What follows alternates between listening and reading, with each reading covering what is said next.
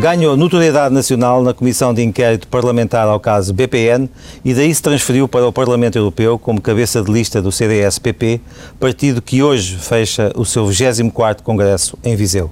Nuno Melo, advogado, completou esta semana 45 anos e está hoje no Gente Conta. Muito bom dia. Bom dia. Como é que o Parlamento Europeu um, assiste a toda esta crise política que se ameaça a bater sobre Portugal?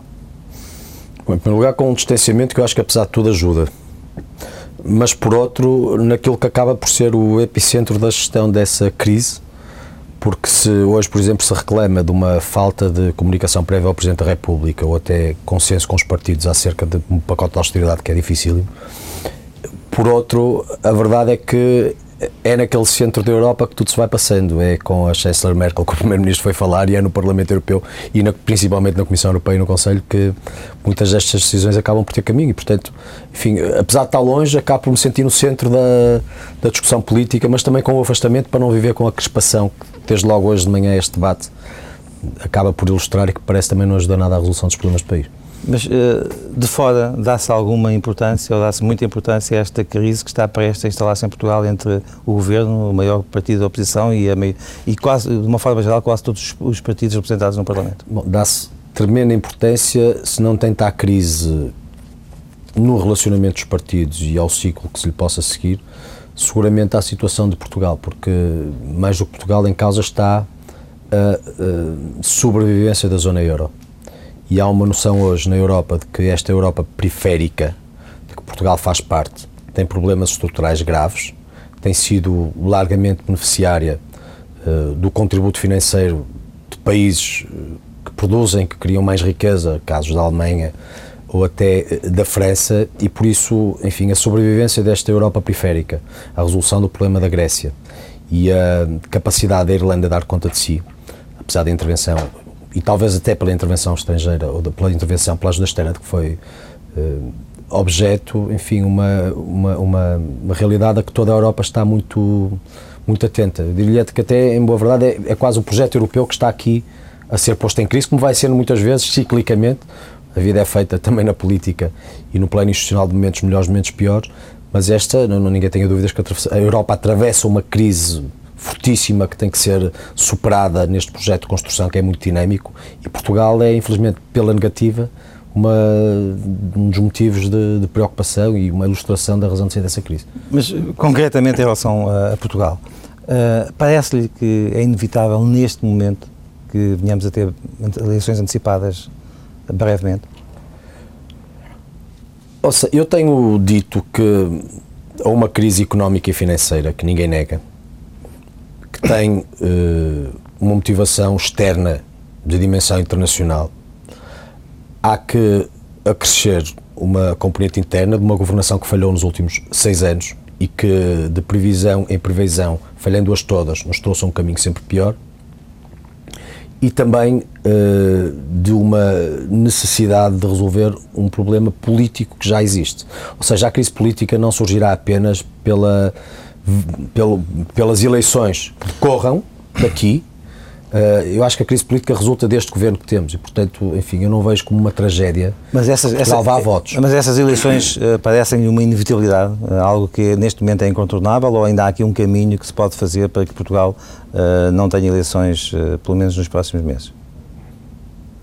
Eu acho que há um problema económico, financeiro, orçamental e até estrutural que não está resolvido que se agravou em seis anos. E para resolver esse problema era bom que não houvesse eleições? E, não, e portanto eu acho que uh, eu vejo com vantagem, eu acho que este governo e este primeiro-ministro são em si mesmo uma das razões de ser da crise, são a crise política em cima da, em cima da crise económica.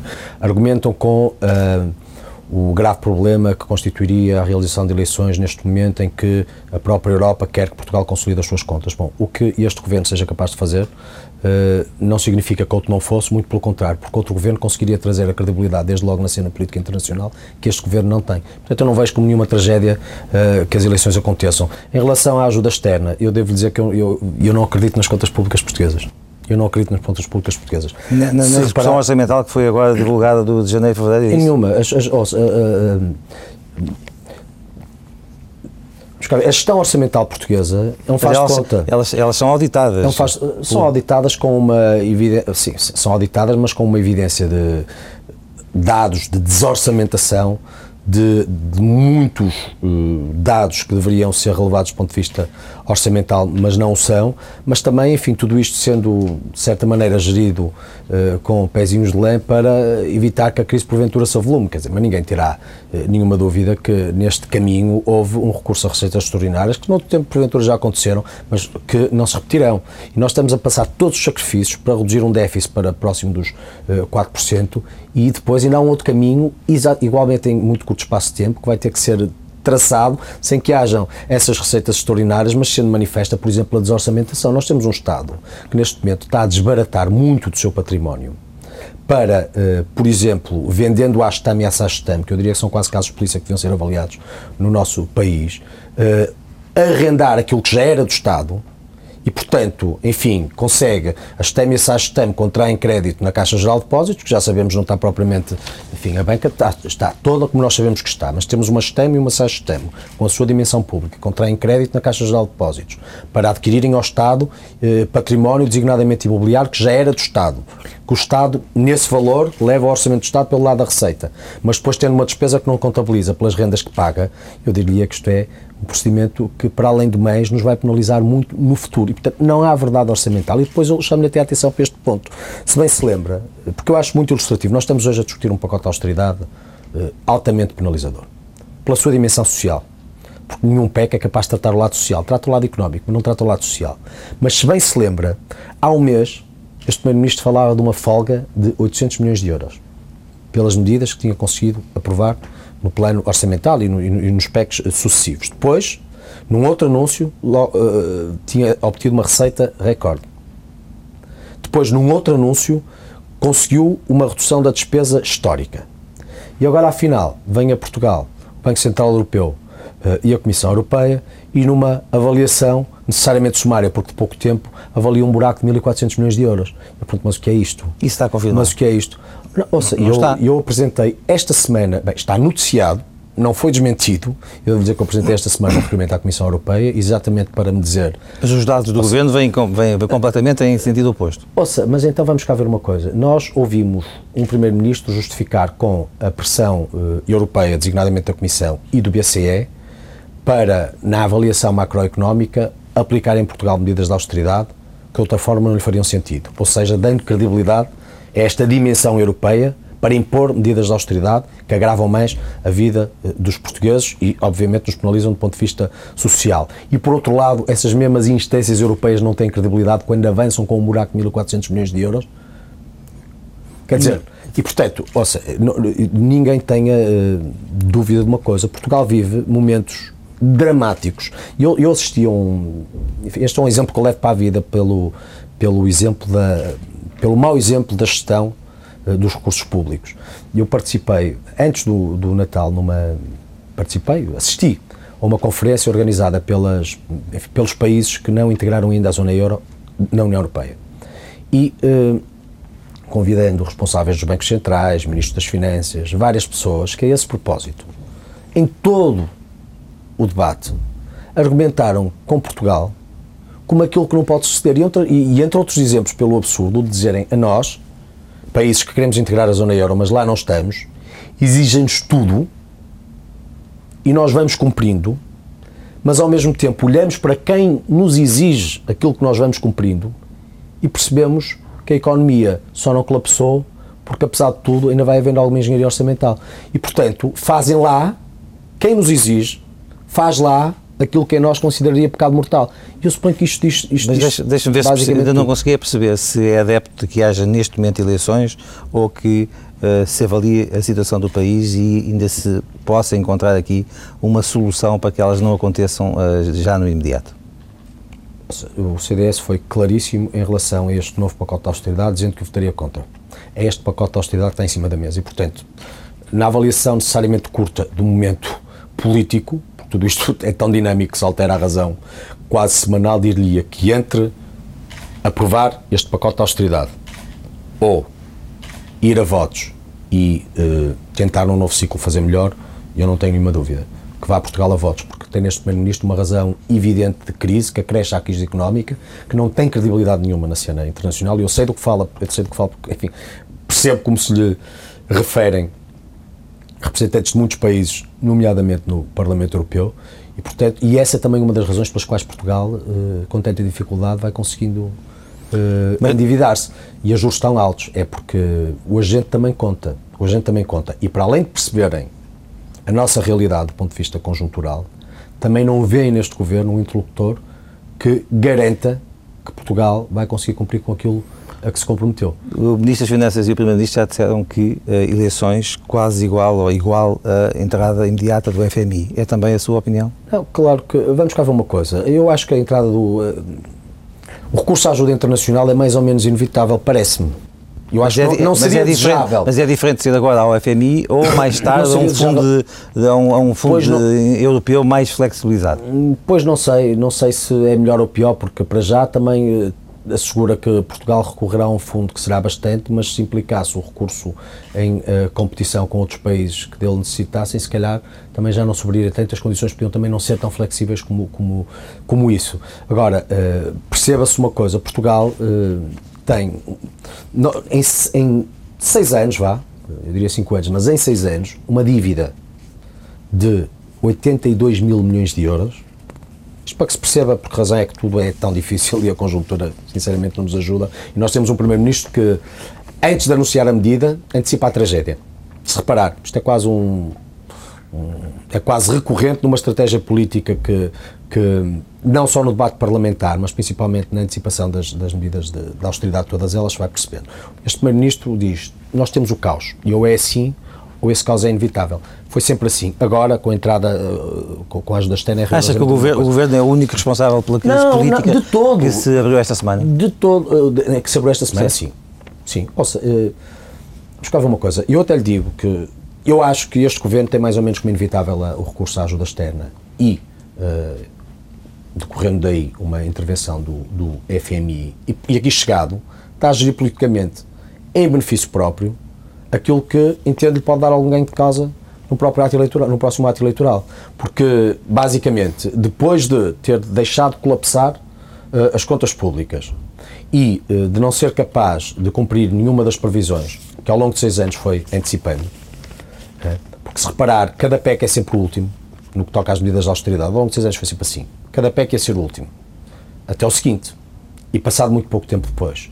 Que está a criar toda a, isto é a derradeira encenação para dizer depois disto ter caído no fundo, batido no fundo, mas nos últimos... se tiver um recurso à ajuda externa, é porque não lhe Nos últimos dias, José Sócrates tem insistido na sua vontade de dialogar e de encontrar um consenso, sobretudo com o PST. E acha, não acredita nisso? Acha, é evidente que não acredito, e, daí, e essa é a derradeira encenação. Ou seja, Portugal é hoje um país vagamente soberano. Um país vagamente soberano em que um Primeiro-Ministro, quando tem que decidir de medidas de austeridade gravíssimas, não as comunica ao Presidente da República, que é eleito, pode mais com a Maria que se conhece, e discute-as com umas chancelers de um país estrangeiro sem que pelo caminho tenha falado com os representantes dos partidos da oposição isso, isso terá e sido uma gafe, terá, social. Terá sido uma gafe ou, uma, ou, é ou tem um intuito premeditado, político? É obviamente premeditado. Este Primeiro-Ministro sabe que a ajuda internacional decorre, e há aqui um nexo de causalidade, do fracasso na governação. E, querendo ter vantagem eleitoral, ou pretendendo não ser tão penalizado como, obviamente, eh, agora todos seremos capazes de intuir, o que é que faz? Se tem que sair, tem que vir à ajuda internacional, então nessa encenação cria-se a ideia de que assim sucederá, porque a oposição não permitiu a aprovação de um PEC que resolveria tudo. E Só que, é este PEC não resolve coisa e nenhuma. qual é que deverá ser a posição, do, do, do, do, segundo a sua opinião, que posição devia assumir o Presidente da República no meio desta, na gestão desta crise? Eu acho que já há uma dimensão que é ainda parlamentar. E, enfim, e do Primeiro-Ministro já ouvimos tudo, que o PEC vai ser votado. Aliás, como em, como em tudo, na vida de, de política dos últimos seis anos, uh, foi sempre assim. Uh, uma coisa uh, acaba por ser sempre o seu contrário e com a mesma cara uma justificação para o que seja. E, portanto, neste PEC é só mais outro exemplo disso mesmo. O PEC tinha que ser votado, a oposição tinha que se responsabilizar. Afinal, o PEC agora já não vai a votos, agora não sabemos se vai se não vai, e nós estamos numa dimensão parlamentar ainda, não é verdade? E vamos cá ver uma coisa: o PEC vai a votos ou não vai? Se este PEC for a votos, chumba. Pelo CDS vai a votos? Pelo CDS vai a votos. E pelo CDS não passa e nós nisso somos cristalinos e comportamos sempre da mesma forma.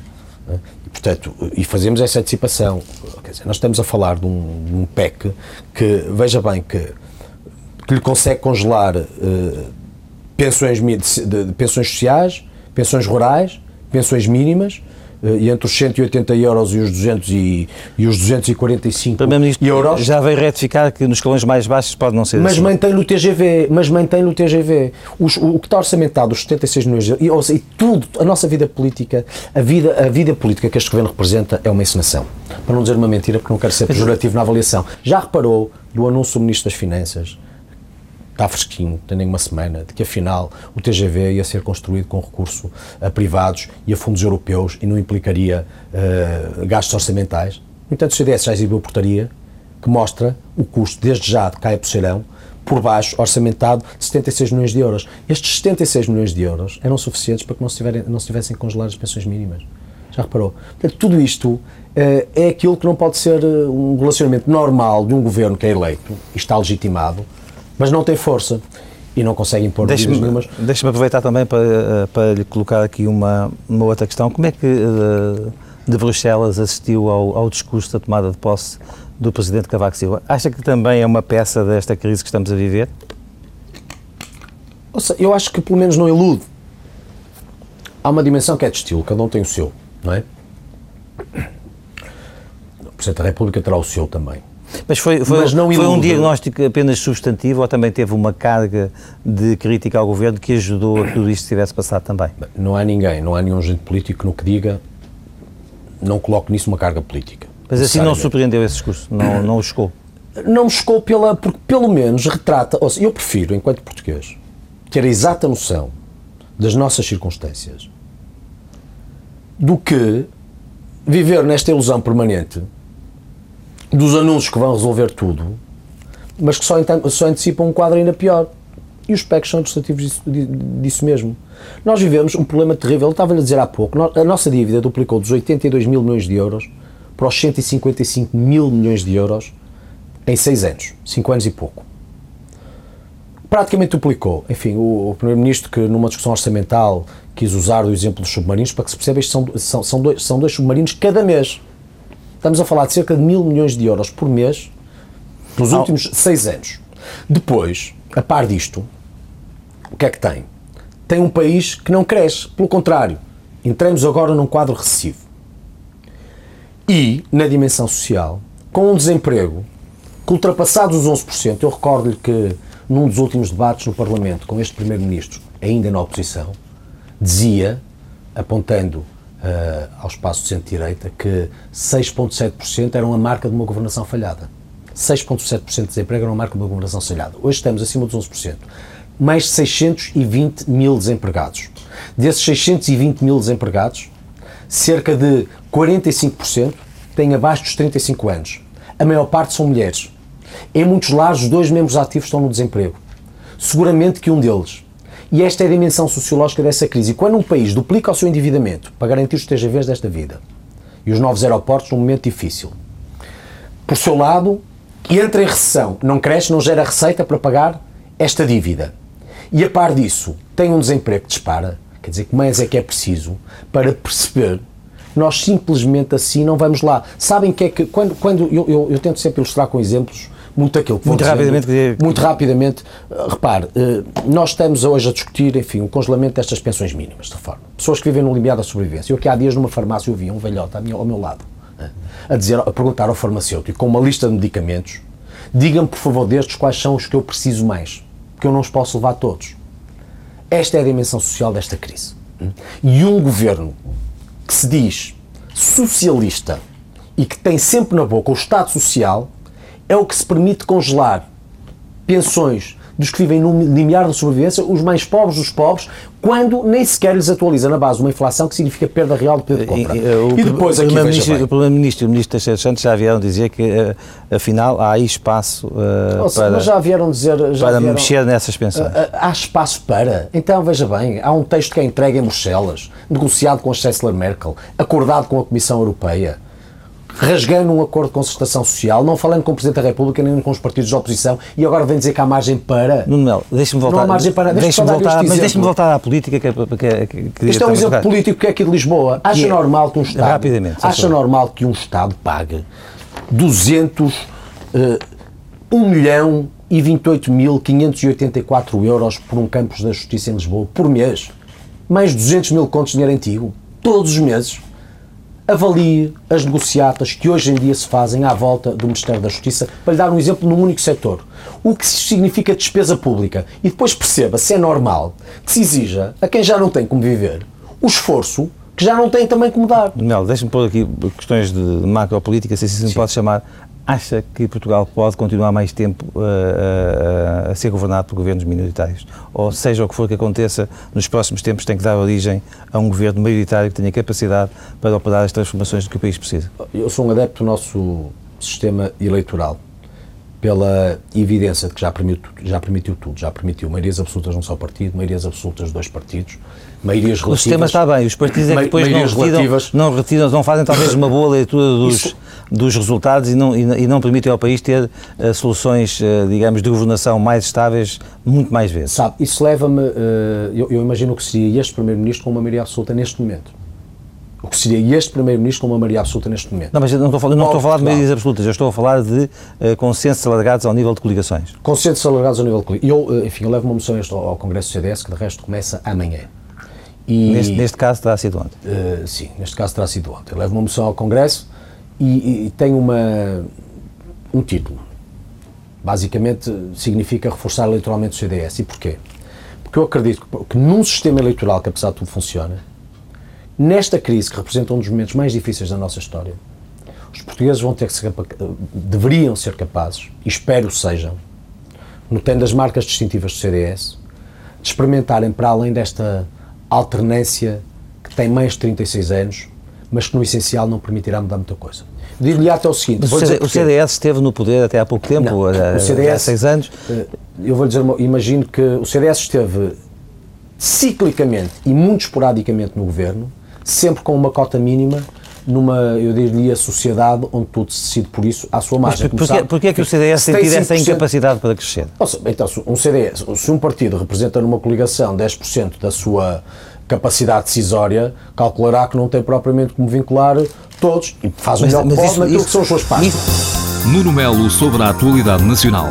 Este governo e este primeiro-ministro são em si mesmo uma das razões de ser da crise. São a crise política em cima da, em cima da crise económica. Então não vejo como nenhuma tragédia uh, que as eleições aconteçam. E eu não acredito nas contas públicas portuguesas. Que entre aprovar este pacote de austeridade ou ir a votos e uh, tentar num novo ciclo fazer melhor, eu não tenho nenhuma dúvida que vá Portugal a votos. O recurso à ajuda internacional é mais ou menos inevitável, parece-me. Portugal é hoje um país vagamente soberano. Um país vagamente soberano em que um Primeiro-Ministro, quando tem que decidir de medidas de austeridade gravíssimas, não as comunica ao Presidente da República, que é eleito, falando mais com a maioria que se conhece, e discute-as com umas chancelas de um país estrangeiro. A vida política que este governo representa é uma encenação. Para não dizer uma mentira, porque não quero ser pejorativo na avaliação. Se decorre do número de votos que tem no país. Eu pergunto-lhe porquê é que o CDS tem, tem, tem, tido, uh, tem revelado essa incapacidade para crescer ao nível do, não, dos votos? O CDS tem crescido e, e, essa também é a razão de ser desta moção. Uh, agora, POP, assim se chama, não é? Uh, mas, uh, porquê? Porque, se reparar, porque o, o CDS entrou agora num ciclo de crescimento que só foi possível porque os portugueses reconhecem no meu partido diferenças setoriais muito importantes, mas até diferenças de política geral igualmente. O CDS, enfim, contra a opinião intelectual nacional, que normalmente também se posiciona normalmente ao centro centro-esquerda ou centro-direita e que, portanto, não nos lá Mas o CDS não é um partido de centro? O CDS é um partido de direita? O partido, o partido, se quer saber, o CDS, eu tenho o CDS como um partido... Queria, porque isso não é evidente para, muita gente, para não, muitas pessoas. O CDS é um partido de centro-direita, mas se tivesse que reposicionar politicamente Portugal à escala europeia, teria, eh, porventura, eh, enfim, o CDS, nós conseguimos ter o PSD e o CDS no PPE uh, na, no Parlamento Europeu, mas não há dúvida nenhuma que o CDS agrega em si mesmos aqueles que seriam os, conservadores, os grandes conservadores europeus, uh, parte da família liberal e da família conservadora, e o Partido Social Democrata naturalmente representaria aquilo que é social-democracia e, por seu lado, o Partido Socialista, neste Engenheiro Sócrates, reclama para si também parte dessa social-democracia, o que mostra que muito, hoje, basicamente, não sendo partidos iguais, é injusto dizê-lo, uh, têm políticas tremendamente semelhantes. E aí, uh, se me permite, exatamente a diferença que eu avaliaria no, no CDS. Uma das reformas primeiras coisas que teria que ser feita era do, do grande setor do Estado. O Estado, Estado Central, Estado Regional, Estado, Estado Local, uh, empresas públicas, empresas municipais, institutos públicos. Passos Agora, Coelho, Passos Coelho fala nisso. Eu pergunto, não, mas eu vou dizer, mas há, com uma grande diferença nossa, do meu ponto de vista, necessariamente. Acha que quem, ao longo de 33, 36 anos, alternando no poder, colonizando partidariamente o, o Estado à sua imagem e interesse. Está a falar do PS e do PSD? Estou a falar do PS e do PSD. Eh, que, à margem dos ciclos eleitorais, tem, nestes 36 anos, colonizado o essencial da administração do Estado e do Estado nestas três dimensões. Seriam agora capazes, por exemplo, de diminuir ou de estabelecer tetos nos vencimentos das administrações públicas? Deve ser capazes porque o CDS quer ir para o poder pelo PSD. Daí a necessidade de reforçar eleitoralmente o CDS. E daí exatamente a minha moção. Porque há diferenças de políticas setoriais que se notam. Obras públicas, quer dizer, fizeram um acordo quando aprovaram um orçamento do Estado para... Não, que não, mas, mas deixa-me deixa colocar essa questão. Mas porquê que a direita em Portugal hum. tem tão pouca expressão eleitoral? a direita tem cada vez mais expressão eleitoral em Portugal. Mesmo, mesmo que admitamos que o, que, que o CDS tem 10%, o Bloco de Esquerda mais PCP do outro lado tem 20%. Uh, isto não é muito normal nos países europeus, e, como sabe, visto até que é deputado do é Parlamento Europeu. Até é estranho. Porquê é que isso se passa em Portugal? Uh, isso, bom, isso passa-se em Portugal por uma realidade que é, parece-me, sociológica e que, condicionada depois de 25 de Abril, foi sendo, eu diria, formatada mais à esquerda e ao centro do que à direita, sempre com a evocação do papão do antigo regime, da ditadura, eh, do que seja, e portanto, sociologicamente, Portugal foi crescendo eh, muito ao centro-esquerda. Apesar de tudo, como em todos os processos dinâmicos, os democráticos também, hoje abrindo-se cada vez mais espaço à direita. E se reparar, o CDS é talvez um dos partidos que mais cresce na juventude. Esse é um dado muito relevante. E o CDS conseguiu, nas eleições regionais, uh, eleições regionais últimas que realizamos nos Açores, passamos de um deputado, crescemos para cinco deputados.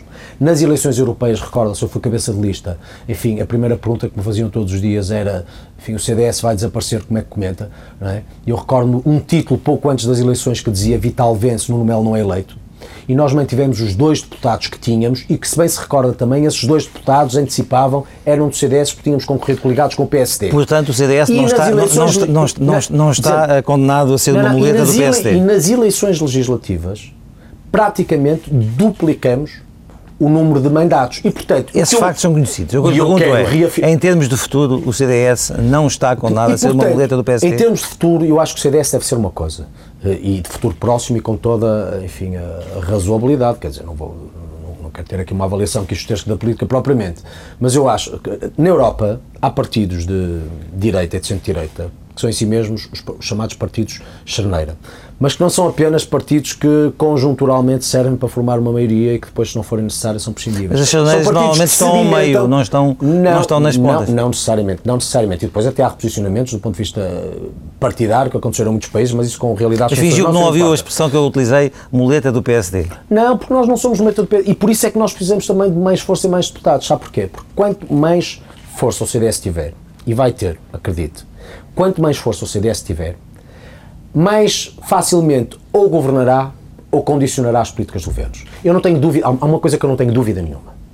Se este país alternar entre o PS e o PSD, e se agora depois do PS tiver apenas o PSD, o que vai ter é um governo incapaz de reformar o que seja naquilo que mais determinantemente deve acontecer neste próximo ciclo. A começar está, pelo tal setor do está Estado. Está compreendido o seu pensamento? Deixe-me fazer uma outra não, pergunta, é, porque o tempo, é o tempo vai andando depressa. Isto é muito, isto é muito uh, para muitos portugueses, o CDS-PP muitas vezes aparece como um partido, um homem só, Paulo Portas. Hum. Uh, não, não, não, não vê isso assim? Como é que olha para esta, não, não. Para esta realidade eh, e para esta, digamos, não, esta opinião uh, feita de fora? Não, acho que não. Acho que o, o, o CDS tem um presidente de um partido com, enfim, uma personalidade forte, com uma inteligência que lhe é reconhecida e com uma capacidade política inegável que muitos até invocam pelo exemplo. Mas o CDS, na sua dimensão, é hoje reconhecido por muitos mais quadros e pela capacidade dos seus dirigentes e deputados do que até outros partidos de dimensão muito maior. Hoje, o CDS, veja bem, nós fomos, eu nas eleições europeias eu fui cabeça de lista. E eu fui cabeça de lista numas eleições europeias, não foi o presidente do partido, e o CDS obteve os dois deputados que tinha conseguido com, uh, com uh, listas conjuntas com o PSD nas eleições anteriores. Hoje olha para o nosso grupo parlamentar e as pessoas reconhecem os nossos deputados pelo nome, até setorialmente pelos que vão fazendo, pelo que vão fazendo do presidente do grupo parlamentar a todos os outros. Vai na rua, entra num táxi, fala com as pessoas, porventura em casa com a família e nota nos comentários que fazem que tratam os deputados do CDS pelo nome. O país percebe aquilo que o CDS vai fazer no Parlamento Europeu. Vai às regiões autónomas e as pessoas sabem perfeitamente quem é o Arthur Lima ou o Zé Manuel Fernandes sabem, o José Manuel Rodrigues, sabem exatamente o que eles significam, conhecem-nos pelo nome. E isso demonstra que o partido não é um partido de um homem só. O que tem é um presidente que é capaz de agregar à sua volta outras pessoas e dar-lhes dimensão política, sem ver nisso um risco ou uma sombra ou um atentado ou que seja. E o partido nisso vai alargando. E nesse alargamento também, a maior expressão eleitoral que eu acredito vai conseguindo. E por isso é que eu acredito também que este ciclo de vitória, iniciado nas regionais, continuado nas europeias e afirmado nas legislativas, tem sido cada vez mais sedimentado e o CDS deve partir daqui para crescer. E tem tudo para o fazer. Porque hoje as pessoas reconhecem no CDS essa diferença pessoas conhecem a diferença. Veja bem, o PS e o PSD fizeram-lhe agora um acordo, num acordo para a aprovação do Orçamento de Estado, disseram vamos repensar as grandes obras públicas. No entanto, verifica que depois disso o PS as antecipou e no silêncio o PSD torna-as praticamente irreversíveis. O CDS não é assim, o CDS desde o início disse somos contra estas obras públicas nesta conjuntura difícil. Não. Manteve. Se... E na área setorial consegue atravessar várias outras se esta crise for ultrapassada. E nota essa diferença. Se esta crise política, que parece que está aí para uh, desaguar no, na, em eleições, se for ultrapassada uh, e face à opinião que me acaba de expressar e que é a opinião que o CDS tem da realidade política portuguesa neste momento, uh, poderemos ter uma, uma moção de censura apresentada pelo CDS no Parlamento? Seja, a política deve ser vivida de acordo com as suas circunstâncias e no momento adequado. Estar a antecipar moções de censura num isso quadro. Ser, isso vai ser discutido. estar a antecipar moções de censura num quadro que se desconhece, devo dizer que nós temos tanto com que nos concentrar no curtíssimo prazo que não precisamos disso. O que é que pensa da proposta de, que, que, vai estar neste Congresso de existir um presidente de comissão executiva para uh, eleger pelo Conselho Nacional sob proposta do líder, visando salvaguardar a autonomia do CDS, caso este seja governo? Bom. No fundo, uma espécie de presidente executivo uh, que está cá Eu fora vou responder, isso, vou responder isso claramente. Só quero dizer uma coisa. Antes disso, a propósito da moção de censura, nós temos para já a necessidade de um Primeiro-Ministro honrar a sua palavra, dizendo que leva a votos um pacote de austeridade difícil e uh, fazendo aquilo que permitirá à democracia parlamentar pronunciar-se. O CDS nisso é claríssimo, disse que votaria contra este pacote de austeridade. Se o CDS votar contra este pacote de austeridade e os outros partidos fizerem como disseram, fariam em relação a este pacote de austeridade, não precisa de moções de censura. Portanto, depois disso eleições. Eu devo dizer que isso seria uma grande vantagem para Portugal. Porque um dos primeiros, eh, uma das primeiras razões do atual estado de crise a que chegamos tem um nome, do ponto de vista de um primeiro-ministro na sua responsabilidade política, que é José Sócrates, e uma composição que é um elenco governativo que é perfeitamente incapaz neste momento de dar resposta ao que seja. Presidente da Comissão Executiva. Em relação ao Presidente da Comissão Executiva, vamos uma coisa. Uh, o CDS reconhece neste momento, pragmaticamente, um grande líder uh, naquilo que condiciona a ação política do CDS, que é o Paulo Portas. E, portanto, uh, o Paulo Portas será o presidente do partido. E, sendo o presidente do partido, é o grande denominador comum da ação política do CDS.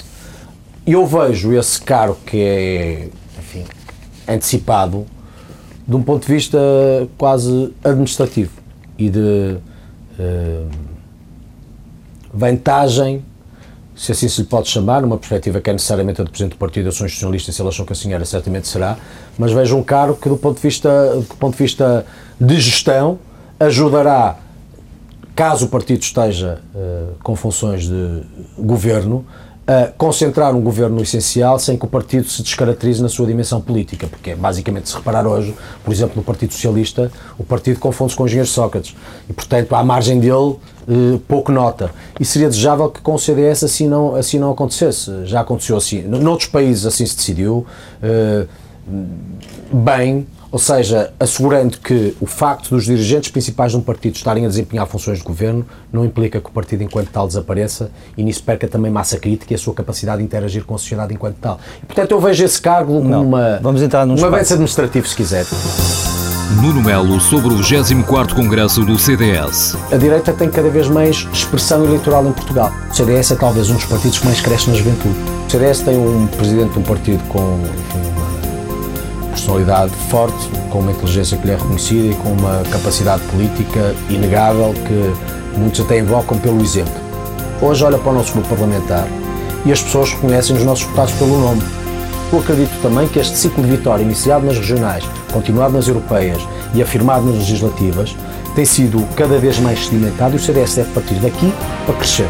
Estar a antecipar moções de censura num quadro que se desconhece devo dizer que nós temos tanto com que nos concentrar no curtíssimo prazo que não precisamos disso. Vamos entrar num espaço mais uh, pessoal. Completou esta semana uh, 45 anos. Uhum. Uh, como é que olha para a sua vida? Está no, está no sítio onde queria estar nesta altura? Olha, eu... Ia fazer aquilo que planeou fazer? Eu, eu, eu, eu, eu, devo, eu sinto-me como, nestes tempos tão difíceis, mas nem sequer, nem sequer por causa deles, eu sinto-me como um verdadeiro privilegiado, porque eu tenho a possibilidade de fazer aquilo que gosto muito na vida um, e sustentar a minha vida com isso. Coisa que poucas pessoas, infelizmente, podem fazer. Eu sou advogado, gosto muito da advocacia, gosto tremendamente da política. Continua, continua a trabalhar na advocacia? Continuo a trabalhar na advocacia, tenho um escritório em Guimarães, necessariamente um escritório, um, escritório de uma dimensão que é de, de, de enfim, que não é de, à escala dos grandes escritórios de Lisboa ou até do Porto, mas um escritório que me permite fazer aquilo que eu gosto e na política consegui, nunca tendo premeditado nada, uh, desempenhar tarefas que me deram imenso, uh, imensa motivação, muito gosto e principalmente me permitiram crescer politicamente. Porque eu, eu, eu, eu recordo quando vim para a Assembleia da República, no, no ano 2000, finais de 1999, eu vim desempenhar aquelas funções que ninguém queria. Eu enfim, integrei uma comissão da paridade igualdade de oportunidades e família que já nem existe. É? E a outra a comissão de ética, que era eminentemente jurídica. Já pensou que algum dia pode ser uh, presidente do CDS-PP? Não, porque eu, eu, sou. Eu na política tento fazer aquilo que me. Que, que, que, me transforma a mim próprio como um instrumento com vantagem para, o, enfim, necessariamente para o meu partido onde eu milito, mas também para o meu país. E por isso é que, por onde eu fui passando, de acordo com aquelas circunstâncias, eu fui tentando obter algum ganho de causa. Fui Presidente da Comissão de Inquérito à tragédia... Não de... tem essa ambição? Uh, não, não, mas só, só, para perceber isto... Mas muito rapidamente, muito rápido, mais eu, Presidente, Presidente da Comissão de Inquérito à tragédia de Camarate, teve um avanço tremendo que foi a oitava. Na Comissão de Inquérito ao BPN, coordenei, na verdade, a verdade é que aquela comissão, também por meu intermédio, conseguiu revelar muita coisa. Foram locais onde eu fui passando, fui sentindo que fui útil e dando ganho de causa. Fui Presidente do Grupo Parlamentar. Uh, tive aí um processo é, de aprendizagem. É Hoje sou deputado europeu. é estou... por isso que eu renovo a minha pergunta. Quer dizer, nesse, nesse percurso ser, ascendente, uh, não faz sentido que um dia possa ser faz, seja, há, há questões que nem se colocam. O partido vive um extraordinário momento. Está a crescer eleitoralmente, tem um grande presidente. Não se põe sequer a possibilidade de o substituir e ainda bem. E ainda bem. Eu, no que me toca, sou deputado europeu. Fui cabeça de lista. Um desafio que escolhi e estou a gostar muitíssimo de ser deputado europeu. Se quer Por, saber... Porquê? Estou, por causa, porque sinto, eu tive a oportunidade de viver noutra dimensão política.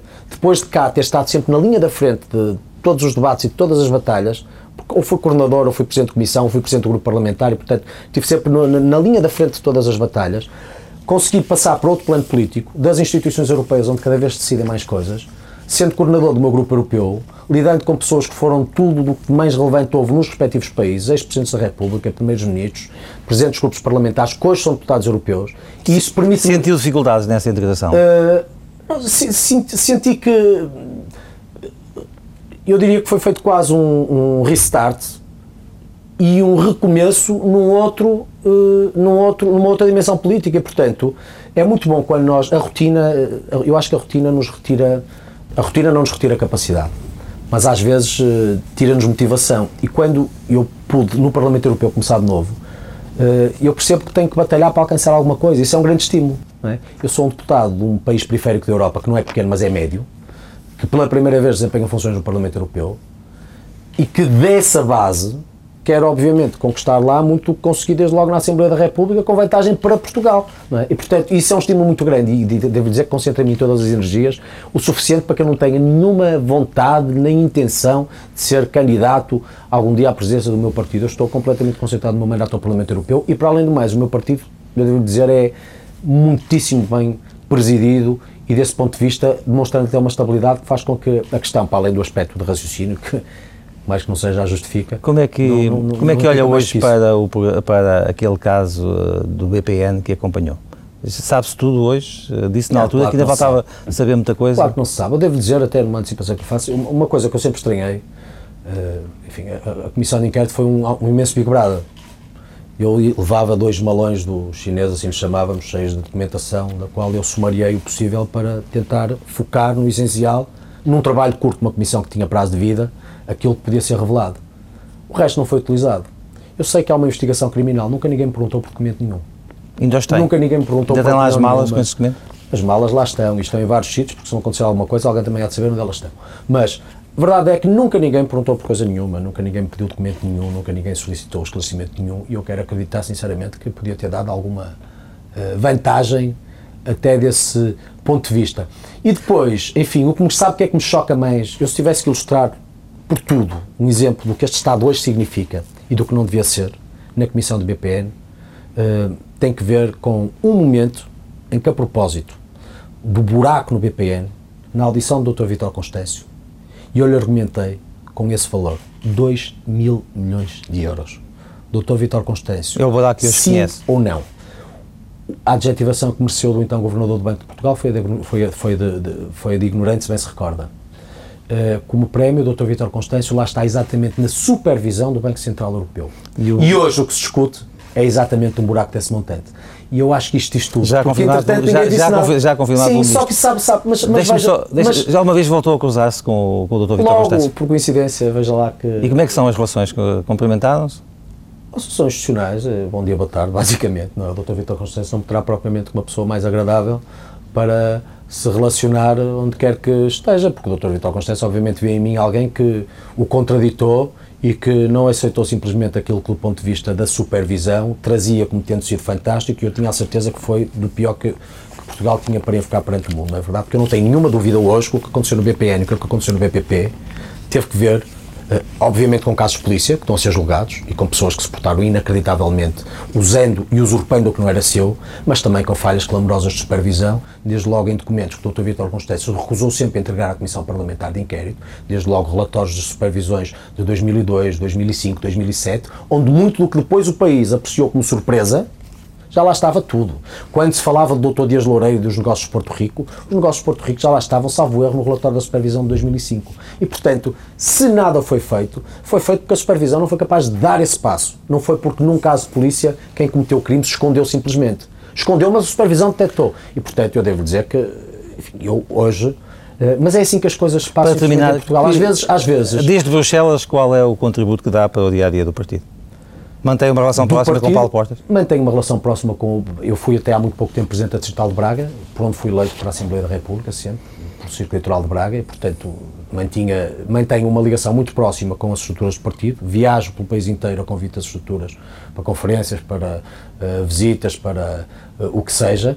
Uh, constantemente, praticamente todos os fins de semana são, são trabalhados juntamente com uh, as estruturas do partido, mantém, eu sou dirigente do partido, sou vice-presidente do partido e, portanto, mantenho também uma ligação muito grande com o meu grupo parlamentar e com a Comissão Executiva e, enfim, eu diria que as grandes questões do partido vão ser debatidas em conjunto, não são apenas decididas pelo Dr. Paulo Portas, apesar de, obviamente, ele ser o grande, como disse há pouco, denominador comum de uma ação política do CDS, mas são partilhadas por várias pessoas e eu continuo a manter essa, essa ligação. Consigo é também no Parlamento Europeu pensar para a lógica, para além da lógica apenas do deputado de um partido ali há uma dimensão nacional onde muito se joga e os deputados europeus têm, acredito, muito mais relevância no plano nacional do que aquela que muitas pessoas lhe dão.